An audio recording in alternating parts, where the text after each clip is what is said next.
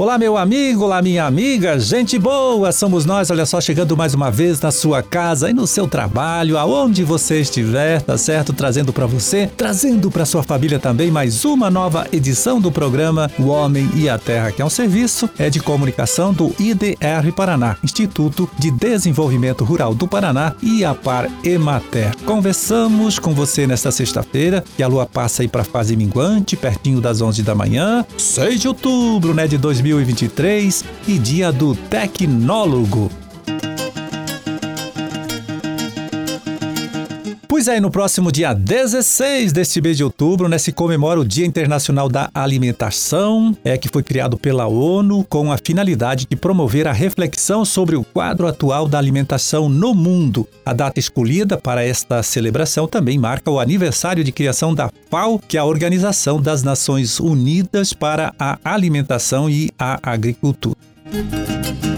Então, durante este mês, todo o Sistema Estadual de Agricultura, que inclui aqui o IDR Paraná e a SEASA, deve promover é, diversas atividades aí para marcar então a passagem desta data, que é o Dia Internacional da Alimentação, né? Trabalho que vai ser feito pela SEASA. Quem conta aqui pra gente agora é o diretor técnico lá da própria SEASA, o Antônio Leonardex.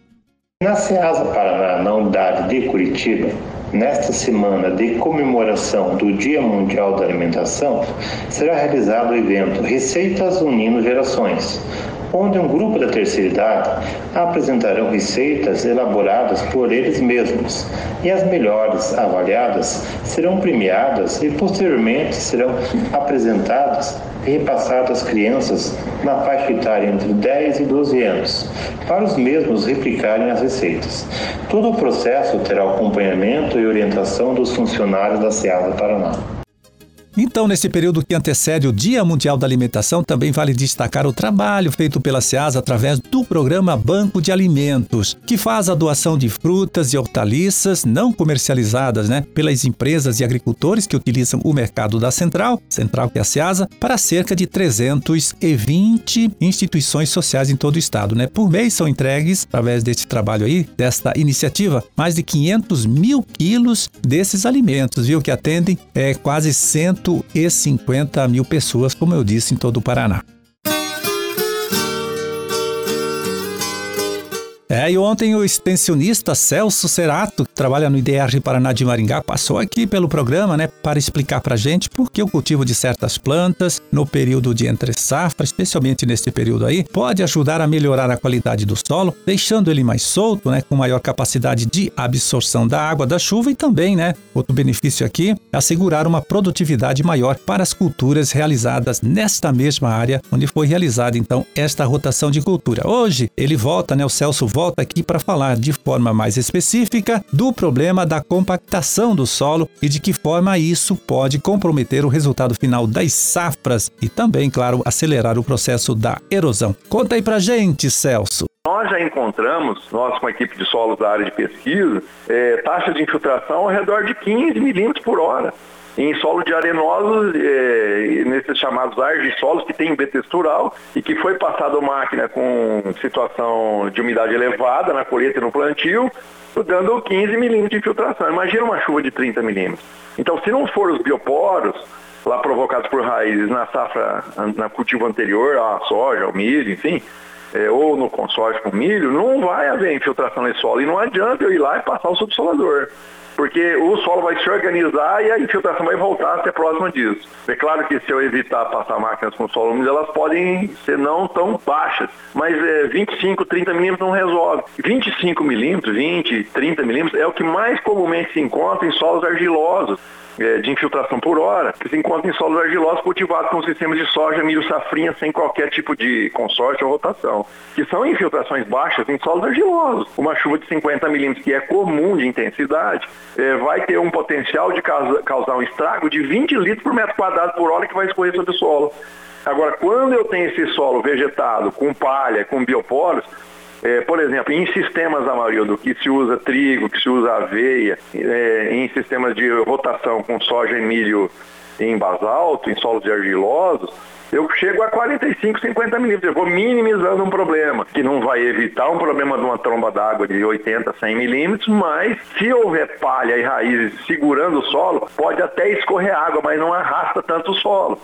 E olha só, em situações onde os produtores conseguem fazer um investimento maior em solos, na conservação e no manejo desse solo. Quer ver um exemplo? Em, em, em consórcios de milho safrinha, onde se utilizam por 3, 4 anos, as infiltrações chegam a 60, 70. Nós temos registro de situações que tem consórcio de milho safrinha com braquiária há 7, 8 anos com 90, 98 milímetros de infiltração por hora.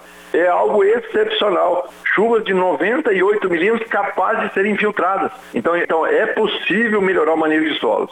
É, é preciso para isso investir nas plantas ou nos mix de plantas de cobertura no inverno e na rotação, na alternação das culturas no inverno. Bom, o Celso também deu uma dica legal hein, para o produtor que tem dificuldade de planejar este trabalho de manejo do solo lá na sua propriedade pessoa não, hoje em dia tem regiões que não consegue plantar milho no verão, até porque as empresas e cooperativas não recebem o produto. Tem que ser soja. Tudo bem, se tem que ser soja, o que, que eu posso fazer em um terço da área no inverno para minimizar esse problema? Passar lá uma braquiária solteira, passar um mix de aveia com nabo, mix de aveias, enfim, existem N é, é, braquiária com milheto, existem inúmeras possibilidades. E aproveitar para isso e fazer manejo dos nematóides, que atacam as, as, as cultivos, cultivos comerciais. A estratégia passa por aí. Observe vocês que em áreas de olericultura onde passa enxada rotativa, infiltração de 20, 25 milímetros também. É a mesma lógica. Eu tenho que separar lá 3, 4 meses do ano para mim fazer o manejo de solo com palha para descompactar, injetar raiz, ciclar nutriente e botar palha sobre a superfície. E além de reduzir o impacto das gotas, essa chuva que cai, Maurício, elas têm energia, o impacto delas desagrega o solo. E depois, quando a água não consegue se infiltrar no perfil, acaba pegando esse solo que foi desagregado pelo impacto e arrastando ele morro abaixo. Vai parar na curva, estoura a curva, vai no rio e aí vai o dinheiro embora, né? Então, é inevitável que os produtores façam manejo de solos para se proteger e minimizar o impacto. Talvez, se nós tivéssemos uma proporção maior de produtores fazendo manejo de solos, nós teríamos muito mais 5, 10 vezes menos problemas. Então, no ano que o clima deve sofrer a influência do fenômeno El Ninho, já está sofrendo, né? A gente vê aí a situação de chuvas no sul do país. É muito importante é, levarmos em conta a, o valor, né? O benefício é de um programa de manejo do solo para garantir a infiltração de um volume maior de água das chuvas e também segurar aí um pouquinho mais, né? Se não controlar por completo o processo de erosão.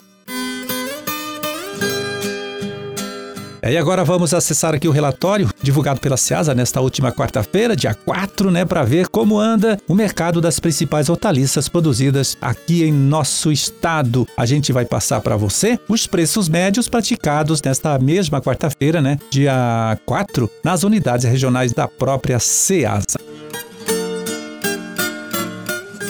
Começando né, pela Ceasa de Foz do Iguaçu, onde a alface crespa e a alface lisa foram vendidas por R$ 35,00. A caixa com 6 quilos, R$ 5,80 o quilo. A cebolinha, R$ 20,00. O maço com 400 gramas. O pepino conserva, R$ 45,00 a caixa com 20 quilos, R$ 2,25 o quilo. E a mandioca, né, mandioca de mesa, o aipim, mandioca descascada, R$ 6,00 o pacote com 1 quilo. Então tudo isso lá na Ceasa de Foz do Iguaçu.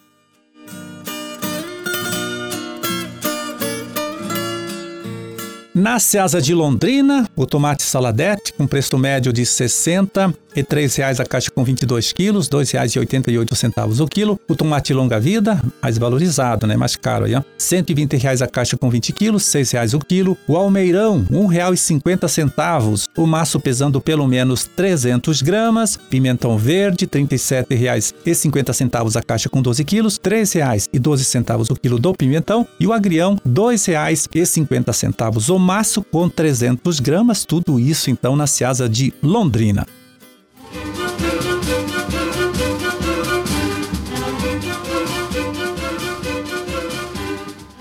Esse era o recado em que a gente tinha para hoje. Vamos ficando por aqui desejando a todos vocês uma ótima sexta-feira, um excelente final de semana também para todo mundo e até segunda, até a próxima semana, quando estaremos aqui de volta, né, mais uma vez conversando com você, trazendo para você, trazendo para sua família também mais uma nova edição do programa O Homem e a Terra. Forte abraço, fiquem todos com Deus e até lá.